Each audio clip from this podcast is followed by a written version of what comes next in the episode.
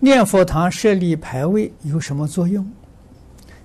应该设哪些内容？念佛堂设牌位是印光大师他老人家提倡的。啊，净宗道场是以念佛为主，没有金谶佛寺。啊，那么对于亡人的超度呢，都在念佛堂，就是让这些这些亡灵啊，都跟我们一起来共修。啊，每一天的时候，把这个诵经念佛的功德了，给他们回向。名扬两利，啊，那么这些有冥界的众生，同时也是这个念佛堂的护法神，啊，他有这个意义在。